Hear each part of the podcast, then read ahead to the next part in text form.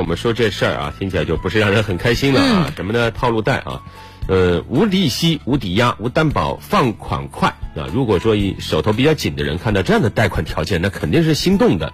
但是呢，一旦真的用上了这种贷款，那往往就会开启套路贷的噩梦。我们近日甚至关注到一个很痛心的新闻：有人不堪重负，选择了结束自己的生命。曾经的我是一个。多心大、多阳光、多快乐的人，就因为这两个月的时间，我希望能用我的死都来整治一下网贷。这是今年七月一名爆头花姐的王女士生前留下的最后一段视频，然后她就从录制视频的大楼上跳下自杀了。网络上她有近三万名粉丝，而导致她自杀的直接原因就是深陷套路贷。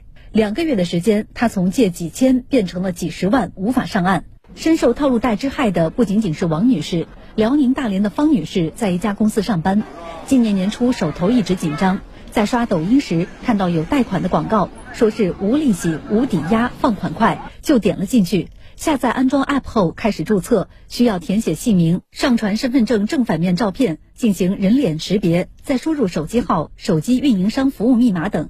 方女士也没有太在意，就按要求一步步操作。就是我，我第一次借的没有那么多，就可能借了能有两三个，但是你两三个两千块钱的话，你到手可能只有一千四，它的利息是六百块钱，七天。方女士讲，小贷平台宣传时无利息，实际借两千，到手大概一千三到一千四百元，那六七百元钱被平台直接以服务费、信息费的名义扣除。砍头息高达百分之三十多，开始他还能七天到期还上，但是由于钱来的太容易，很容易就越借越多，借的多了，七天到期方女士就还不上了。这时小贷公司就开始打电话催，于是他只能找更多小贷 App 借款来还前面借的钱。你最多的时候手机里的那个小贷 APP 有多少个？可能能有能有一百多个吧，就是连本带息，一天我要还一万多。小贷公司在不停打电话催他还款的同时，还会用短信、微信等形式给他推送其他小贷 App 的链接，让他继续去新的小贷平台借钱还款。方女士告诉记者，从最开始借一千五百元到欠各种小贷平台五十多万元，只有两个月的时间。